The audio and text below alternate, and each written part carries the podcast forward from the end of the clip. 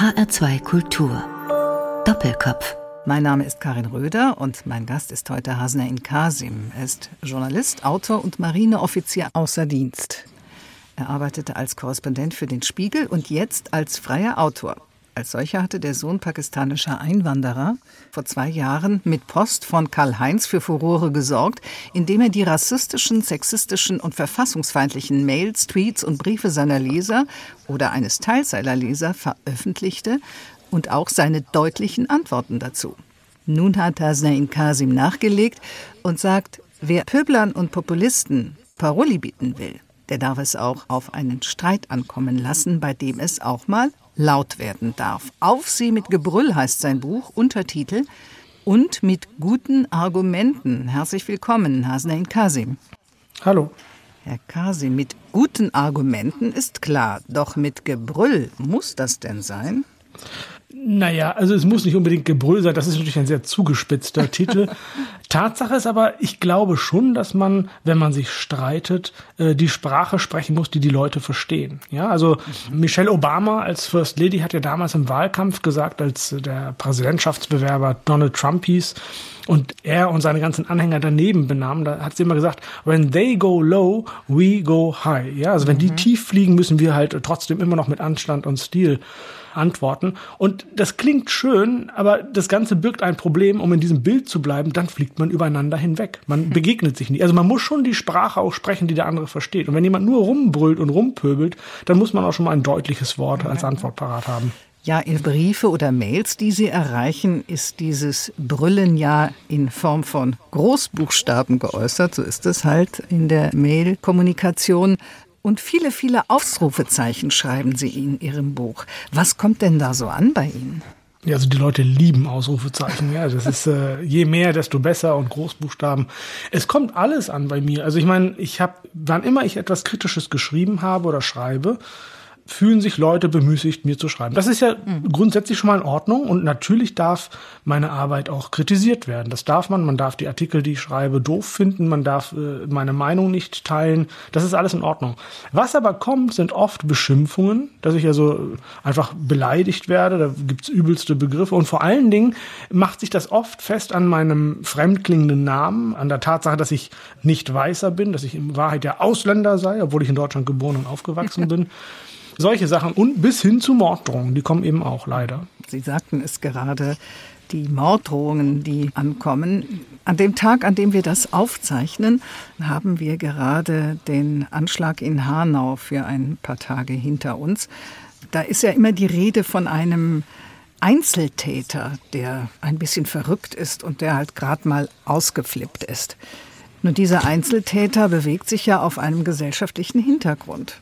Absolut. Also dieses Wort Einzeltäter, das hat natürlich damit zu tun, dass man auch versucht, das zu relativieren, es zu verharmlosen, es klein zu reden. Das Problem ist nicht, dass es ein Einzeltäter ist, sondern wir haben das Problem, dass wir ein gesellschaftliches Klima haben mittlerweile, in der Menschen glauben, dass sie Menschen, die nicht weiß sind, die muslimisch sind, die einen fremdklingenden Namen haben oder ein Kopftuch tragen oder was auch immer, in irgendeiner Form fremd sind, dass man diese Probleme als Problem sehen darf und dass man zur Lösung dieses Problems auch Gewalt anwenden darf. Und dem haben Politiker aus dem rechten und rechtsextremen Lager, insbesondere aus der AfD, das Wort geredet. Das ist die Saat, die da jetzt aufgeht. Ja, man hat immer äh, gewalttätig gesprochen, hat gesagt, man soll Leute in Anatolien entsorgen und so weiter und so fort. Die, solche Menschen trügen zum Bevölkerungsaustausch bei, zum schleichenden Volkstod. Also muss man sich wehren und jetzt glauben ernsthaft Menschen, man dürfe da Gewalt anwenden. Obwohl sich ja Menschen, egal in welchen Ländern, immer ausgetauscht haben durch Zu- oder Abwanderung. Absolut, klar. Ich meine, das gehört dazu. Ich kann ja auch verstehen, dass man Probleme hat oder Schwierigkeiten hat mit der Geschwindigkeit der Veränderung. Mhm. Wenn ich irgendwann mal nach Islamabad gehen sollte, wo ich ja gelebt habe, äh, ja. vier Jahre als Korrespondent, mhm. und Islamabad würde plötzlich aussehen und wirken und riechen und ja, die Wirkung haben, wie sagen wir, Stuttgart, dann würde ich auch sagen, huch, Das ist jetzt aber merkwürdig, dass das jetzt hier aussieht wie Stuttgart. Das ist, wo ist mein altes Islamabad hin, ja? Klar, also Veränderung findet statt, aber wie schnell findet sie statt und dass da nicht alle Menschen mitkommen, finde ich schon in Ordnung. Aber Leben bedeutet nun mal Veränderung und bedeutet Austausch und vielleicht sieht Islamabad in 100 Jahren aus wie Stuttgart.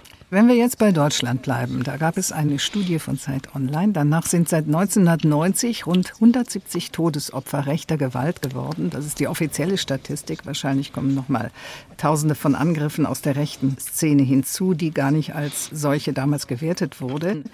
Dann Walter Lübcke in Hessen, der ermordet worden ist von einem Rechtsextremen. Die Toten von Halle und Hanau kommen also insgesamt nochmals 14 hinzu. Und auch Journalisten werden mit dem Tode bedroht, stehen auf den sogenannten Feindeslisten der Nazis. Sie sagten ja eben selbst, Herr Kasim, auch bei Ihnen kommen solche Briefe an. Haben Sie Angst?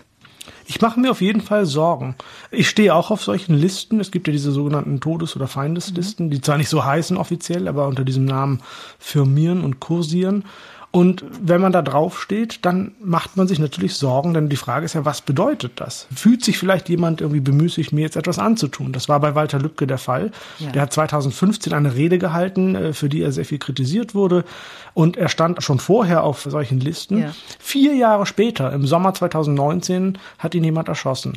So, das heißt, man steht auf dieser Liste und man muss sich natürlich Gedanken machen, wie schütze ich mich davor? Wie schützt man sich, wenn man ständig Morddrohungen bekommt? Und das ist ja das Tragische. Wir leben hier nicht irgendwie in Bangladesch, wo irgendwelche Blogger verfolgt werden oder Pakistan oder Syrien oder Irak oder Afghanistan, sondern wir leben im Deutschland des Jahres 2020, wo ich mir Sorgen machen muss, wenn ich irgendwo öffentlich auftrete, ob mir jemand was antut. Ich trete an bestimmten Orten nur noch mit Polizeischutz auf. Tatsächlich?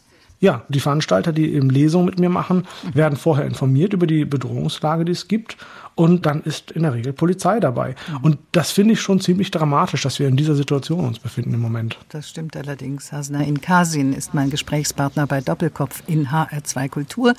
Er hat ein Buch geschrieben, Auf sie mit Gebrüll und mit guten Argumenten. Das betrifft natürlich die Situationen, wo sie am Schreibtisch sitzen, selber Artikel schreiben, Reportagen schreiben oder Mails entgegennehmen von ihren Lesern, Herr Kasim. Und da sind Sie der Meinung, Streit muss schon sein, denn Streiten verbindet und wir leben in einer streitbaren Demokratie und der reden Sie auch das Wort. Bei der muss am Ende ja der Kompromiss stehen. Das kann aber eben dauern. Stehen deswegen so viele Menschen dieser Demokratie kritisch gegenüber? Ja, ich glaube, viele Leute sehnen sich nach einer schnellen Lösung, nach einer klaren Lösung. Und man sieht ja auch, dass in der heutigen Parteiendemokratie mit den Parteien, die es ja seit vielen Jahrzehnten schon gibt, dass vieles auch gar nicht zu so einer Lösung führt, sondern dass man den Eindruck hat, eigentlich kümmert sich da jeder nur um seine eigenen Posten, um die Versorgung seiner eigenen Leute und so weiter. Da ist ja auch was dran. So etwas findet ja statt und es gibt ja vieles, was kritikwürdig ist. Und das darf man und muss man kritisieren. Die Lösung kann aber nicht sein, dann Populisten auf den Leim zu gehen, die sagen, wir haben jetzt die einfache Lösung. Wir machen einfach die Grenzen dicht und dann ist alles gut. Ja, oder wir schieben alle ab, die uns nicht passen.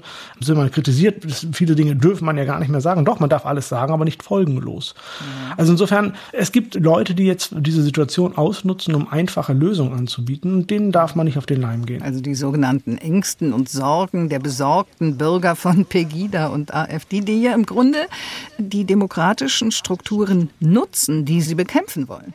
Absolut. Und das ist genau der Punkt. Diese Leute kommen dann und sagen, aber wir sind ja Demokraten. Hm. Sie sind keine Demokraten. Nur weil man demokratisch gewählt wurde, ist man noch kein Demokrat, sondern man hat da ein demokratisches Instrument genutzt, um an die Macht zu kommen. Hm. Das gleiche tut der türkische Präsident Erdogan, der immer ja. wieder gewählt wird mit einer großen Mehrheit, dann überhaupt keine Rücksicht nimmt auf Minderheiten, rücksichtslos und brutal vorgeht. Und wenn ihn jemand kritisiert, sagt er, das ist undemokratisch, dass sie mich kritisiert. Ich bin doch Demokrat, ich bin hier gewählt worden. Ja. Gewählt worden sein und auch von mir aus 51 Prozent der Stimmen zu haben, heißt ja nicht, dass man über die 49 Prozent herrschen und walten kann, wie man will. Ja, dann wird ja immer auch behauptet, in Deutschland darf man nicht mehr seine Meinung frei äußern und beziehen sich darauf, dass man bestimmte Dinge nicht sagen darf, beziehungsweise glauben, dass ihre Meinung, die sie da so rausblasen, sage ich jetzt mal, auch ohne faktisch begründet zu sein, möglich ist. Was entgegnen Sie darauf? Das ist schlichtweg falsch, dass man in Deutschland seine Meinung nicht mehr sagen darf. Und dass es Dinge gibt, die nicht sagbar sind, ja, selbstverständlich ist das so. In einer zivilisierten Gesellschaft gibt es Dinge, die nicht sagbar sind. Und man darf um bei diesen Beispielen zu bleiben, die ja die Leute so aufregen. Man darf die Flüchtlingspolitik kritisieren. Man darf Kanzlerin Merkel kritisieren und ihre Flüchtlingspolitik. Mhm. Man darf auch Ausländer von mir aus pauschal doof finden irgendwie, ja, von mir aus. Die Frage ist halt, hält man sich an die Verfassung, achtet man die Menschenwürde, wie geht man mit den anderen Leuten um und wie artikuliert man sich? Wenn man sagt, wir müssen die sofort alle an der Grenze abknallen und dann am besten mit ganz vielen Ausrufezeichen ja. Äh, oder absaufen, absaufen, absaufen, was Pegida in die Kamera gesagt hat, was Leute, die da teilgenommen haben, in die Kamera gesagt haben, mhm.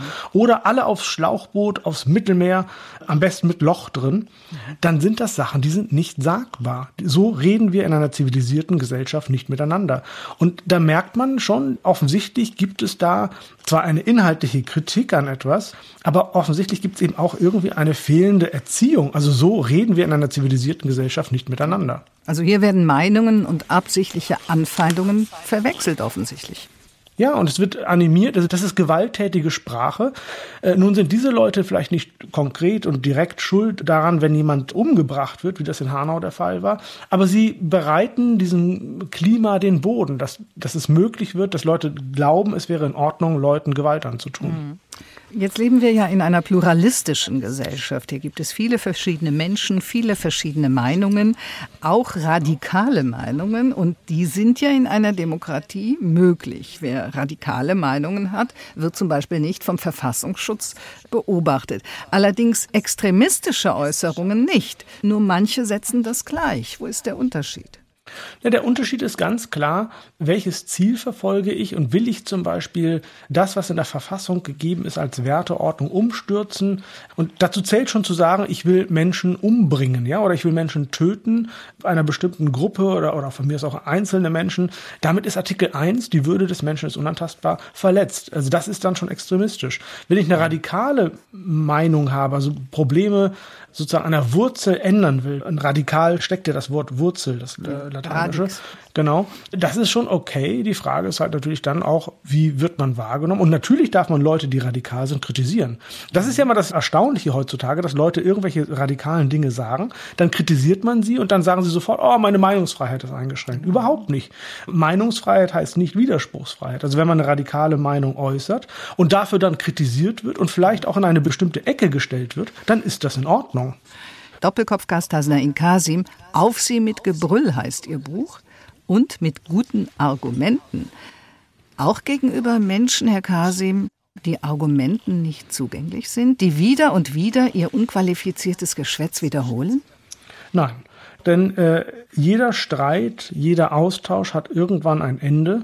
Er macht keinen Sinn mehr, wenn Leute nicht zugänglich sind für Argumente, wenn Leute, wenn Leute Fakten erfinden, lügen, wenn Leute einfach nicht zuhören wollen, wenn sie, wenn man über ein Thema spricht und sie nicht mehr weiterkommen, plötzlich ein neues Fass aufmachen, ein ganz anderes Thema beginnen oder mit Whataboutism kommen. Das ist so eine typische Strategie. Man kritisiert etwas. Ja. ja. da steckt dieses Whatabout das und das. Ja, also man kritisiert etwas und dann kommen sie äh, stattdessen dann eben mit einer Kritik an dem, der kritisiert. Ja, ich rede über Rechtsextremismus und wir diskutieren darüber. Dann sagen sie, ja, aber die Muslime tun ja auch das und das. Wo man sagen kann, ja, das Problem mag es geben oder gibt es vielleicht auch, aber darüber reden wir nicht jetzt. Das ist ein mhm. anderes Problem. Also man versucht ein Problem Problem, eine Kritik mit einer anderen Kritik aufzuwiegen und abzulenken. Mhm. Wenn all das kommt, dann macht Diskussion keinen Sinn. Und ich beende Diskussionen und Streitereien dann auch. Auf der anderen Seite muss man sich überlegen, für wen äh, streitet man? An wen adressiert man seine Worte? Und wenn man das auf einer Bühne tut, und das Internet, die sozialen Medien sind eine Bühne, ja. dann sind die Leute, die zuschauen oder mitlesen, ja auch Leute, an die ich mich adressiere. Und dann streite ich manchmal weiter. Also es macht zum Beispiel überhaupt keinen Sinn, mit Leuten wie Donald Trump zu streiten. Der hat seine Sichtweise, Chilo Sarrazin genauso, ja, die haben ihre Sichtweise, die vertreten das, die hören auch nicht zu. Aber es lesen wahnsinnig viele Leute mit. Und dann macht es schon Sinn, auch manchmal weiter mhm. zu argumentieren, in der Hoffnung, dass man die Leute, die mitlesen, mitnehmen kann. Und dass die nicht denken, das, was Trump sagt, sei in Ordnung. Denn das ist es nicht. Allerdings, das schreiben Sie auch in Ihrem Buch, dieses Streiten braucht Regeln. Welche?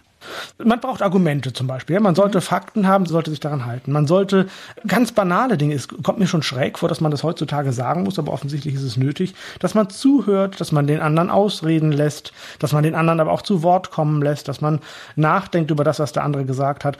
Eine wichtige Grundvoraussetzung für einen guten Streit ist, dass man seine eigene Position nicht für für absolut richtig und für unabänderbar hält, sondern man muss bereit sein, seine eigene Position zu ändern, wenn der andere die besseren Argumente hat. Also streiten mit Respekt. Sie schreiben auch, streiten darf auch Spaß machen. Was meinen Sie damit? Es darf auch derbe zur Sache gehen, ja. Und äh, ich bin auch nicht niemand, der sagt, dass man grundsätzlich nicht beleidigen darf oder beleidigt werden darf. Ich werde ständig beleidigt und solange man das mit einem gewissen Charme tut, mit das von einer Art und Weise, die doch unterm Strich Respekt zeigt gegenüber dem anderen, ist es in Ordnung. Also wenn ich mir so alte Bundestagsdebatten anschaue, ja, Wehner und Strauß, das ging schon sehr derb zur Sache. Es war auch oft unter der Gürtellinie und äh, jenseits dessen, was ich für in Ordnung halte. Aber es war grundsätzlich schon getragen von einem respektvollen Miteinander. Das darf man, auch wenn Leute zum Beispiel partout nicht verstehen wollen. Natürlich darf man sie auf den Arm nehmen. Natürlich darf man mit Ironie kommen darf auch manchmal zynisch sein. Wenn das Sie die Ironie verstehen. Ja, das ist das Problem. Es geht oft schief. Also Ironie birgt immer die Gefahr, dass das nicht verstanden wird. Ja. Aber ich selber mache mir den Spaß. Ich meine, ich merke manchmal, wenn ich dann Leute wirklich zu sehr in die Irre führe, wenn ich mich lustig mache oder wenn ich ihre Vorurteile bestätige. Also mir wird ja immer vorgeworfen, ich sei Islamist. Ich bin gar kein Muslim. Aber nur aufgrund meines Namens sagen die, das ist ein Islamist, der redet den Flüchtlingen das Wort, der will die Islamisierung Deutschlands. Und wenn ich merke, ich komme da nicht weiter, dann bestätige ich das einfach. Dann sage ich, ja, ich bin halt Kalif und ich habe vier Frauen und ich bekomme 30.000 Euro Kindergeld mit meinen, ich weiß nicht wie vielen Kindern, die ich mit diesen vier Frauen habe, dann bestätige ich das einfach. Da merke ich aber, das kommt eben manchmal auch falsch an. Also es verbreitet sich dann und denken die Leute wirklich, ich hätte so viele Kinder und vier Frauen. Manche entschuldigen sich allerdings auch für die Briefe, die sie ihnen geschrieben haben oder für die Mails. Das kommt vor, weil es eben auch immer Leute gibt, die gar nicht inhaltliche Kritik haben an mir mhm. oder an der Politik oder an wem auch immer, sondern die einfach nur frustriert waren oder sind ja. äh, und die einfach ein Ventil suchen für ihren Frust, ja, und die äh, dann das Internet finden dafür. Offensichtlich, ich habe das Gefühl, manchmal haben die Leute niemanden, mit dem die reden können. Mhm. Ja, die sitzen abends, ich bekomme sehr viele Wutmails abends und in der Nacht, das steigt dann an, ab 21 Uhr. Und da stelle ich mir diese Leute vor, dass die einsam zu Hause sitzen und sich da irgendwie äh, mit ihrer Tastatur unterhalten oder mit dem Rechner. Und da bin ich einfach nur ein Ventil, dass ja. Leute sich äh, ihren Frust von der Seele schreiben. Und das sind Leute, wenn man den dann am nächsten Tag schreibt und wenn man das sieht, sagt, Sie mal, ist das eigentlich die Art, wie Sie Kritik üben? Dann kommen die tatsächlich und sagen, oh, es tut mir ja. leid, ich wusste gar nicht, dass jemand diese Mails überhaupt liest. ja, Einige Beispiele dieser Briefe ähm, findet man auch in Ihrem neuen Buch, Auf Sie mit Gebrülle und mit guten Argumenten, auch ihre Antworten dazu. Da geht es zum Teil hin und her. Da schreibt einer, sie antworten, der schreibt zurück, sie schreiben wieder zurück, so zwei, dreimal. Warum nehmen Sie das auf sich, Herr Kasim?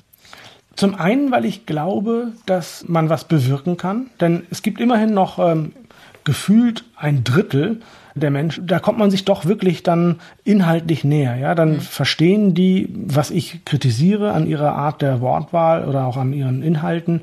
Ich wiederum verstehe, was ihr Punkt ist, was sie eigentlich sagen wollen. Ja, und das lohnt sich im Gespräch zu bleiben, dass man einfach hier und da versucht, auch Brücken zu schlagen. Wobei ich ganz klar sage, es gibt Leute, zu denen will ich keine Brücken schlagen. Zu wem ähm, nicht?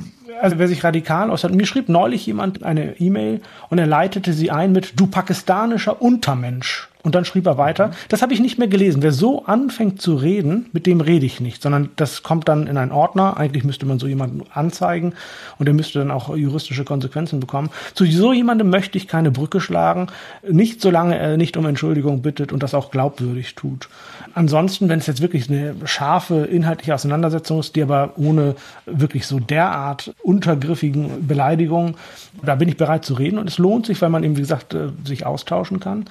Und zum anderen glaube ich, muss man irgendwie einen Weg finden, ja überhaupt damit klarzukommen. Ich bekomme so viele Anfeindungen und Drohungen, dass ich für mich einen Weg finden muss, damit klarzukommen. Und äh, das belastet einen ja auch. Für mich ist der Austausch und das Sprechen mit diesen Leuten oder beziehungsweise das mir Schreiben mit diesen Leuten eine Form des Umgangs mhm. mit diesem Problem. Sie haben ja auch was draus gemacht. Sie haben Ihr erstes Buch geschrieben, Post von Karl-Heinz, womit Karl-Heinz eben der Durchschnittsbürger gemeint ist, der Ihnen solche Mails schreibt. Und in Ihrem neuen Buch auf sie mit Gebrüll und mit guten Argumenten, veröffentlichen Sie auch einige solcher Briefe und Ihre Antworten darauf. Letztlich, Herr Kasim, muss man sich ja auch die Frage stellen, was unterscheidet Extremisten eigentlich voneinander? Also unabhängig davon, ob sie links, rechts sind oder Islamisten sind. Haben Sie darauf eine Antwort? Es unterscheidet sie sehr wenig. Also in der Sprache sind sie sehr unterschiedlich. Ich habe ja auch und hatte immer wieder mit türkischen Nationalisten zu tun und äh, sehr extremistisch denkenden Erdogan-Anhängern. Die sind von ihrem Sprachvermögen her anders und haben auch immer die gleichen Beleidigungen, die ich jetzt hier nicht unbedingt wiederholen mhm. möchte, mhm. aber das sind halt immer die gleichen Formulierungen. Ich glaube, deutsche Neonazis sind sprachlich etwas kreativer Taliban-Anhänger sind wiederum ganz anders sprachlich drauf. Aber in ihrem Denken sind die alle gleich. Die Was wollen alle, sie? Ja? Ja, die wollen alle den starken Führer ein Mann natürlich, ja, also eine Frau kann man sich da gar nicht vorstellen, hm. offensichtlich. Sie denken in Schwarz-Weiß, ja, Freund, Feind, die sind alle gegen uns. Sie denken alle daran, sie wären eine kleine Gruppe der aufrechten, tapferen und die ganze Welt hat sich verschworen gegen sie und wir müssen uns jetzt wehren. Da steckt so ein Stück weit auch Minderwertigkeitskomplex dahinter, ja. Mhm. Bei Erdogan-Anhängern zum Beispiel, ja, denkt man immer, das große Osmanische Reich, das sie mal waren, jetzt sind sie in Anführungsstrichen nur noch die heutige Türkei. Man will wieder an alte Größe anknüpfen. Bei Rechtsextremisten ist es ähnlich, ja. Also denkt man an irgendwelche alte deutsche Größe, äh, die es angeblich gegeben haben soll. Zwar auch nur mit kriegerischer Gewalt, aber sei es drum. Und dieses Denken, man will wieder groß werden, die ganze Welt ist aber gegen einen und wir müssen zusammenhalten, dass man an Freund-Feind denkt, dass man so schubladisiert, dass man Leute in Schubladen steckt. Da sind die sich sehr ähnlich. Mhm. Und da bringt es auch nichts zu streiten weil die Würde des Menschen eben nicht verhandelbar ist, egal wo er herkommt und welche Religion oder Kultur sie hat. Damit sind wir auch schon bei Ihrem ersten Musikwunsch, Herr Kasim, und der stand von Dota. Ihr Titel Grenzen. Warum haben Sie sich diese Musik gewünscht? Also zum einen bin ich ein großer Fan von Dota und ähm, mag ihre Musik sehr. Ich mag auch diese Art des äh, Musikmachens, dieses Handgemachte. Und gerade dieses Lied, aber auch sonst, ihre Lieder sind ja sehr politisch und auch das gefällt mir sehr, sehr gut. Wer ist drin, wer ist draußen? Ich male eine Linie, du darfst nicht vorbei. Da trifft Luft auf Luft, da trifft Land auf Land, da trifft Haut auf Blei. Wo ist oben, wo ist unten? Wer könnte, wer wollte das ändern? Was geschieht in den Ländern? An ihren Rändern? Frontex und Pushbacks, Zäune, Waffen, Flüchtlingsabwehr, Konferenzen. Das Mittelmeer wird ein Massengrab, es gibt Grenzen.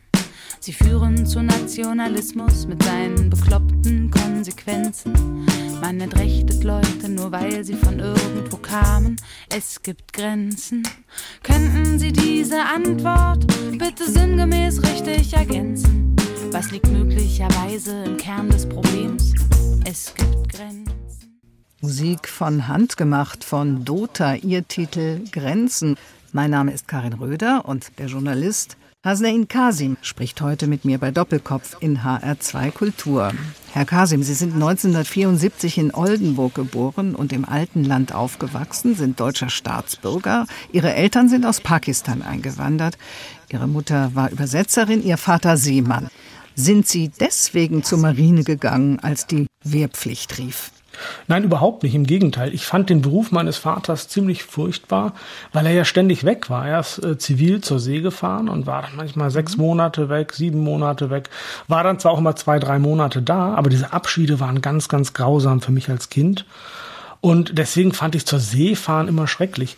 Ich bin dann aber, als ich zur Bundeswehr musste, und, ja. beziehungsweise ich wollte, ich habe mich ja freiwillig gemeldet, auch, dass ich äh, mich längere Zeit verpflichte, da hatte ich dann doch plötzlich Lust, so die Welt zu sehen. Ich war ja ungebunden und frei, ich hatte das Abitur gemacht und äh, hatte Zeit sozusagen auch. Und dann habe ich mir überlegt, also eigentlich wäre das doch eine gute Art, die Welt zu erkunden auf einem Schiff. Und die amerikanische äh, Navy, die US Navy, die hatte damals diesen Werbespruch, äh, Join the Navy, see the world. Mhm. Und das fand ich ziemlich cool und dachte mir, hm, vielleicht klappt das auch mit der deutschen Marine. War da nicht ganz so, man hat schon einiges gesehen, aber der Aktionsraum, wo man da unterwegs ist, ist natürlich vor allen Dingen Nordsee, Ostsee, ähm, also jetzt nicht wirklich unbedingt die Welt. Aber ich war mit der Gorch Fock unterwegs. Also das war schon toll und man hat schon einiges gesehen. Ja, und dann haben Sie Ihrem Heimatland Deutschland doch länger gedient, als Sie verpflichtet gewesen wären, haben Sie gerade gesagt. Das heißt, Sie haben sich länger verpflichtet als über den üblichen Wehrdienst hinaus. Warum?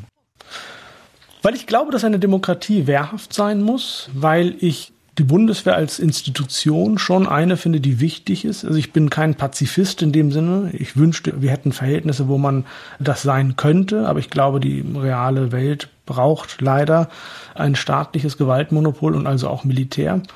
Und zum anderen habe ich mich immer schon interessiert für so Krisenberichterstattung, für Berichterstattung aus Gebieten, wo eben Militär was tut. Und deswegen wollte ich Militär verstehen können und verstehen mhm. lernen und habe gedacht, ich verpflichte mich und klage die Offizierslaufbahn ein. Und das habe ich getan. Und das hat mir auch schon im Großen und Ganzen unterm Strich Spaß gemacht.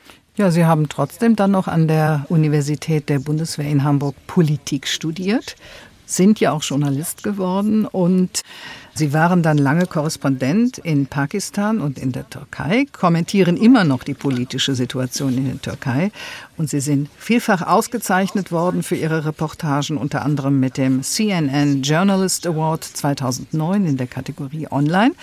Und vor ein paar Jahren zusammen mit Journalistenkollegen für ihre antirassistische Leseshow Hate Poetry. Da haben sie den Sonderpreis als Journalisten des Jahres bekommen, also eine hohe handwerkliche Anerkennung. Doch das hindert viele Leser trotzdem nicht daran, sich despektierlich und rassistisch ihnen gegenüber zu äußern. Woher glauben Sie, kommt das?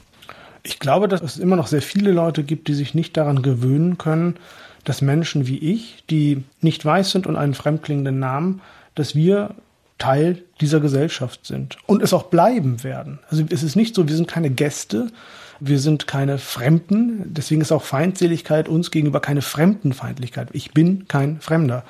Aber Leute ticken halt noch so. Und ich glaube, da gibt es natürlich immer Gründe, Kritik zu üben und äh, dass Leute Frust haben und so. Und dann kaprizieren sie sich aber immer auf dieses Fremdsein, das vermeintlich Fremde mhm. und äh, benutzen das einfach. Wir nennen das Meinung, was in Wirklichkeit auch irgendwelche politische Einordnungen sind, die Sie sich dann fantasieren. Und Sie sagten es ja eben, obwohl Sie auch scharfe Kritik an islamischen Extremisten bzw. an Islamisten üben, werden Sie von AfD und Konsorten als Islamist beschimpft, auch wegen Ihres Bartes. Also wie viel bodenlose Dummheit kommt denn da noch aus dieser Ecke? Nee, das ist schon sehr bodenlos. Das ist in der Tat so. Den Bart habe ich mir ja extra wachsen lassen. Er war mal sehr lang, einfach um zu provozieren und zu sagen, okay, wenn ihr meint, ich wäre Islamist, dann brauche ich ja auch den Kalifenbart. Hab mir den lang wachsen lassen. Der ist mittlerweile wieder sehr kurz, weil ich finde es schon auch unangenehm, das so zu tragen. Aber das ist eine individuelle Entscheidung. Also insofern kann das jeder so handhaben, wie er möchte und jede Frau kann ein Kopftuch tragen, wie sie möchte. Die Kritik kommt natürlich auch von Islamisten. Den bin ich ja dann äh, nicht islamisch genug und so. ich kritisiere ja, nee, ich habe ja aus Pakistan, als ich von dort berichtet habe und aus Afghanistan und aus der Türkei und aus vielen anderen islamischen Ländern, da war ich natürlich und bin ich natürlich auch sehr kritisch. Ja? Und wenn zum Beispiel so ein Anschlag passiert, ein islamistisch motivierter Anschlag, und dann höre ich immer Leute, gerade in Pakistan, sagen, ja, das hat mit Islam nichts zu tun dann schreibe ich immer, womit denn sonst? Natürlich kommt diese Motivation, sich in die Luft zu sprengen und irgendwelche Leute, die vermeintlich ungläubig sind, ja, Blasphemisten und so, das kommt natürlich aus dem, was islamische Prediger den Leuten ständig in die Köpfe hämmern. Also die Kritik, die ich da an den Rechten und Rechtsextremen übe, übe ich auch da. Und ich finde schon, dass eine islamische Gesellschaft sich sehr viel kritischer auseinandersetzen muss mit diesem Kleinen, das ist die Minderheit, aber sie muss sich auseinandersetzen. Sie darf nicht so tun, als hätte das mit uns nichts zu tun. Das ist genau das gleiche, wie wenn man sagt, es wäre nur ein Einzeltäter. Na gut, aber dennoch kann man ja Muslime und Islamisten nicht gleichsetzen. Nein, natürlich nicht. So wie man Rechtsextremisten und konservative Deutsche nicht gleichsetzen kann. Ja. Aber sie müssen sich halt auseinandersetzen damit. Sie dürfen das nicht zur Seite schieben. Und deswegen bekomme ich eben auch Kritik von islamischer Seite, wo mir dann vorgehalten wird, ich würde ja im Grunde genommen reden wie ein Weißer. Das schrieb mir neulich jemand. Wo ich dann auch denke, hm, das ist sehr schräg. ja, ja. Also hier in Deutschland setzen ja Politiker der sogenannten bürgerlichen Mitte gerne mal Links- und Rechtsextremismus gleich. Einerseits wollen sie sich abgrenzen. Bei der Thüringen-Wahl zum Beispiel vor einigen Wochen hieß es dann, man muss sich eben äh, von links abgrenzen, aber auch von rechts abgrenzen. Aus der CDU hieß es das. Und Links- und Rechtsextremismus oder linke und rechte Parteien werden auch gleichgesetzt. Wo ist der Unterschied?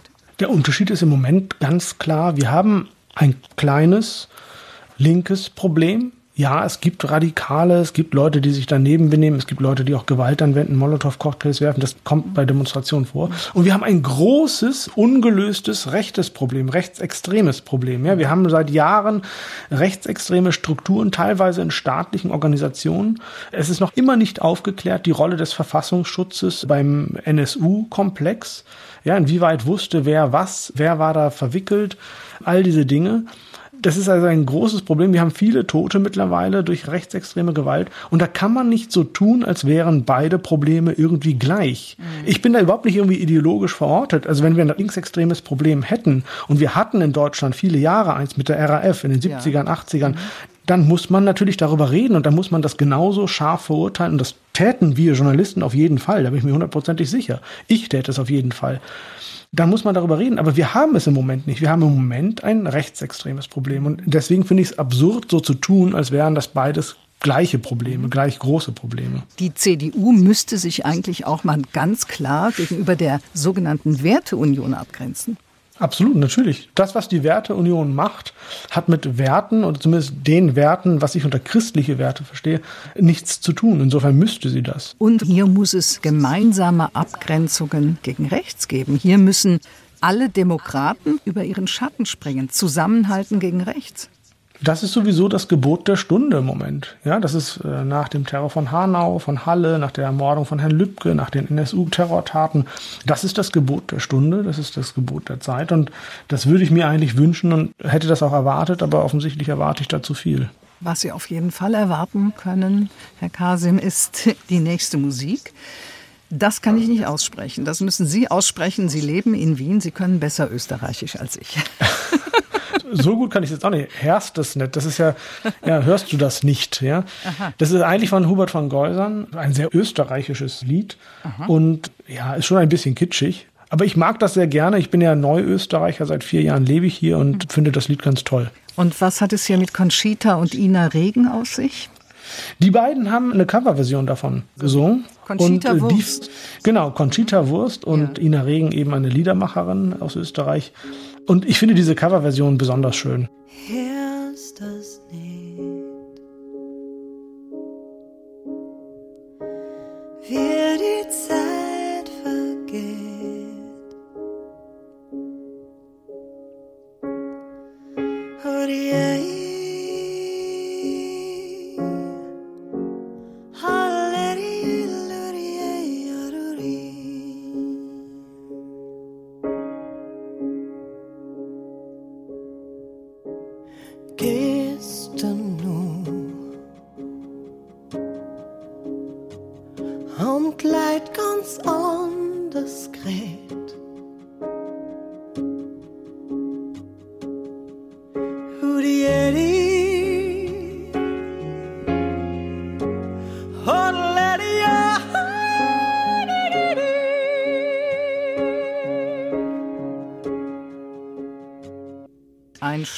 Von Hubert van Geuser, das Conchita Wurst und Ina Regen in ihrer Version gesungen haben.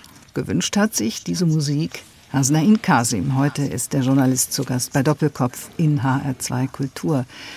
Herr Kasim, es heißt ja von vielen Parteien immer auch, die Wähler vom rechten Rand abfangen, das ist wichtig. Sie könnten Koalitionen bilden, wie sie sonst nicht zustande gekommen wären. Nur offensichtlich hat das ja bisher nicht viel gebracht, Wähler vom rechten Rand abzufangen. Also es funktioniert, glaube ich, in vielen Fällen nicht. Ich glaube, viele Menschen, die rechtsextrem wählen wollen, sagen sich, ich wähle lieber das Original statt die Kopie. Ja, warum soll ich irgendeinen Politiker von der CDU oder von der FDP oder auch, es gibt ja auch einen von den Grünen, der so redet wie die, warum soll ich die wählen, wenn ich das Original wählen kann, also die AfD oder die NPD oder sonstige rechtsextreme Parteien? Also was ich sehr erstaunlich fand und finde, ist der Fall in Österreich. Da hat es funktioniert. Da gab es ja den konservativen ÖVP, also es entspricht ja. der CDU-Politiker Sebastian Kurz. Mhm. Der hat ja auch den Rechten von der FPÖ nach dem Mund geredet. Und da hat es funktioniert. Der hat die tatsächlich vom ersten Platz in den Umfragen vertrieben. Die sind am Ende sogar auf dem, nur auf dem dritten Platz gelandet. Und er war dann die Nummer eins. Warum dem das gelungen ist, das sind viele Gründe. Ich kann das so gar nicht wirklich in einen Satz fassen. Aber das ist, glaube ich, eher eine Ausnahme. Und jetzt macht er zusammen mit den Grünen Ist das glaubwürdig?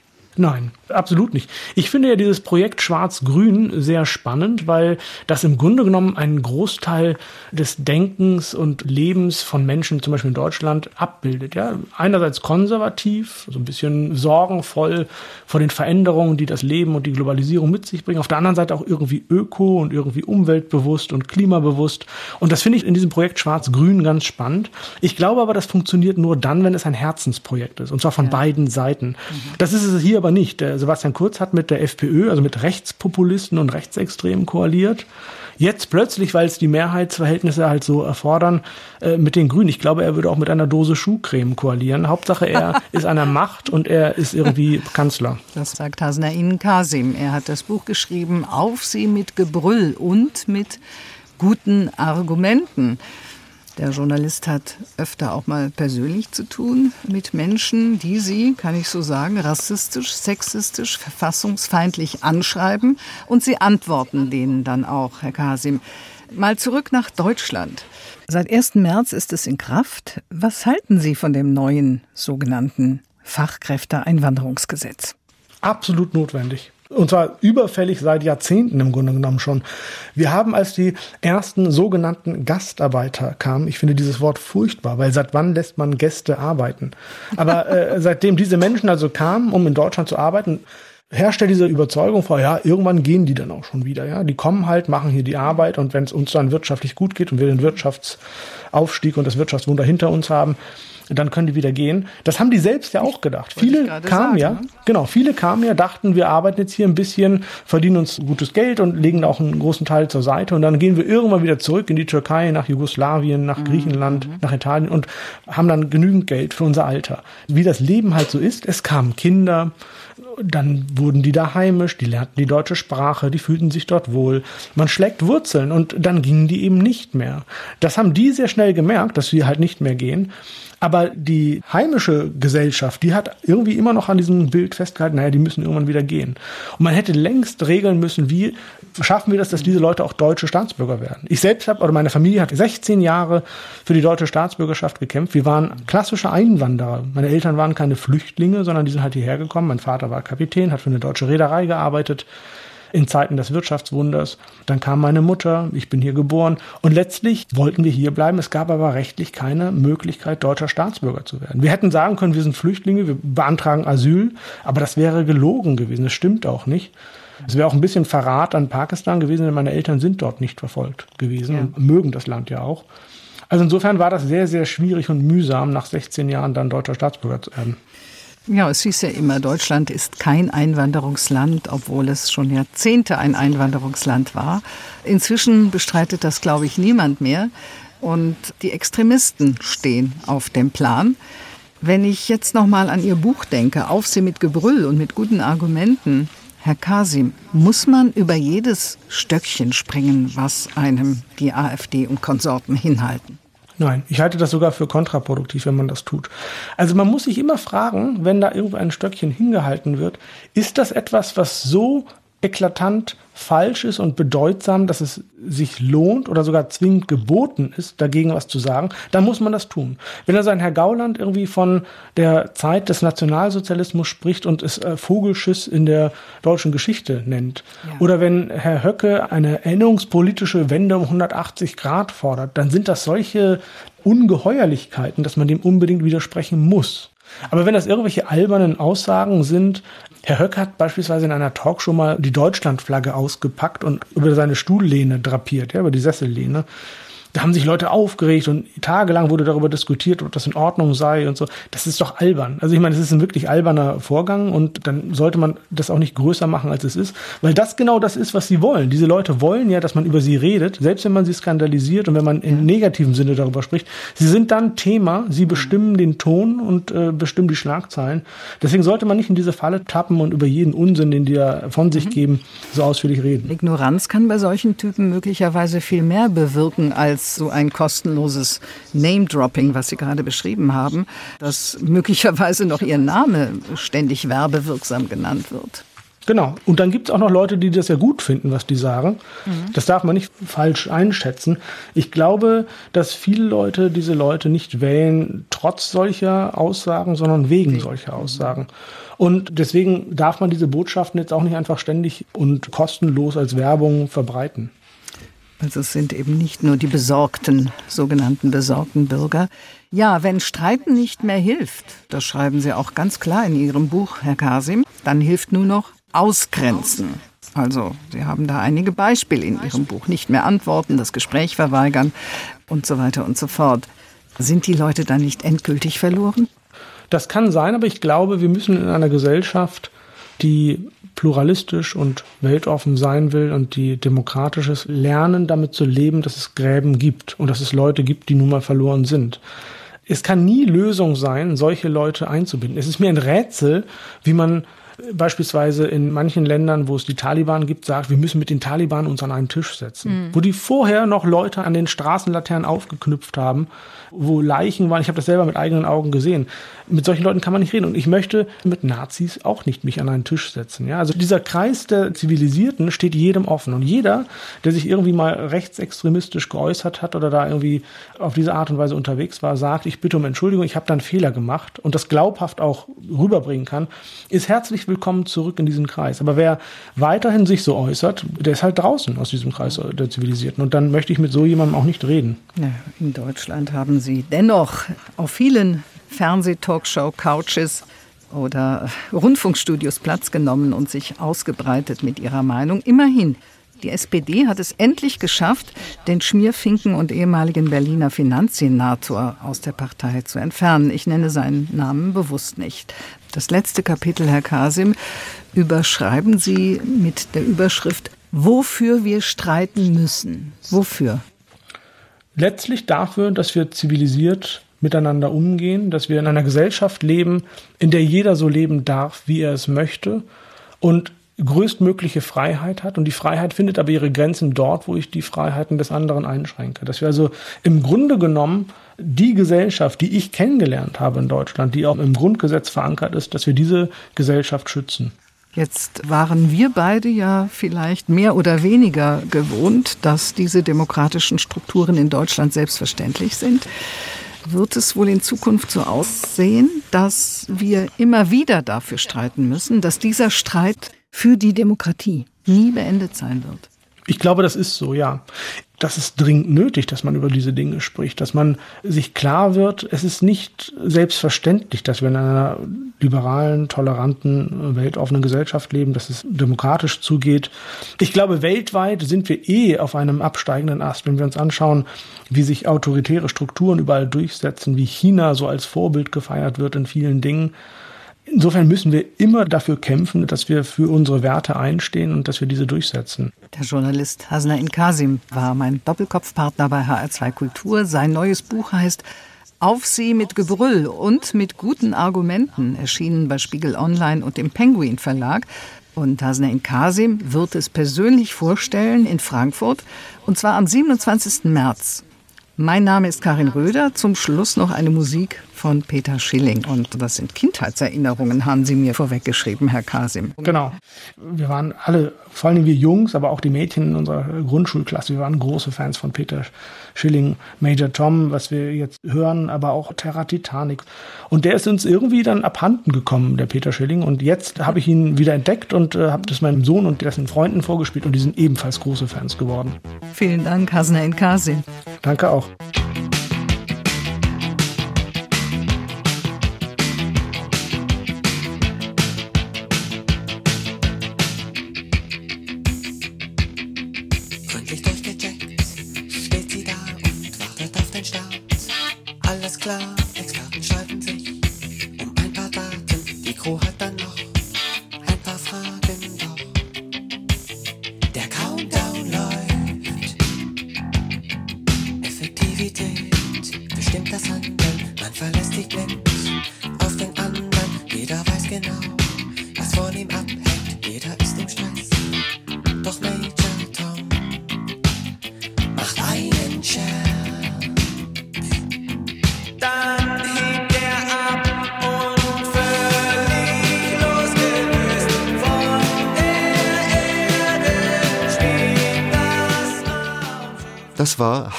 Kultur Doppelkopf. Aus urheberrechtlichen Gründen müssen wir Musiktitel in unserem Podcast-Angebot ausblenden. Weitere Sendungen, die Sie jederzeit hören können, finden Sie auf hr2.de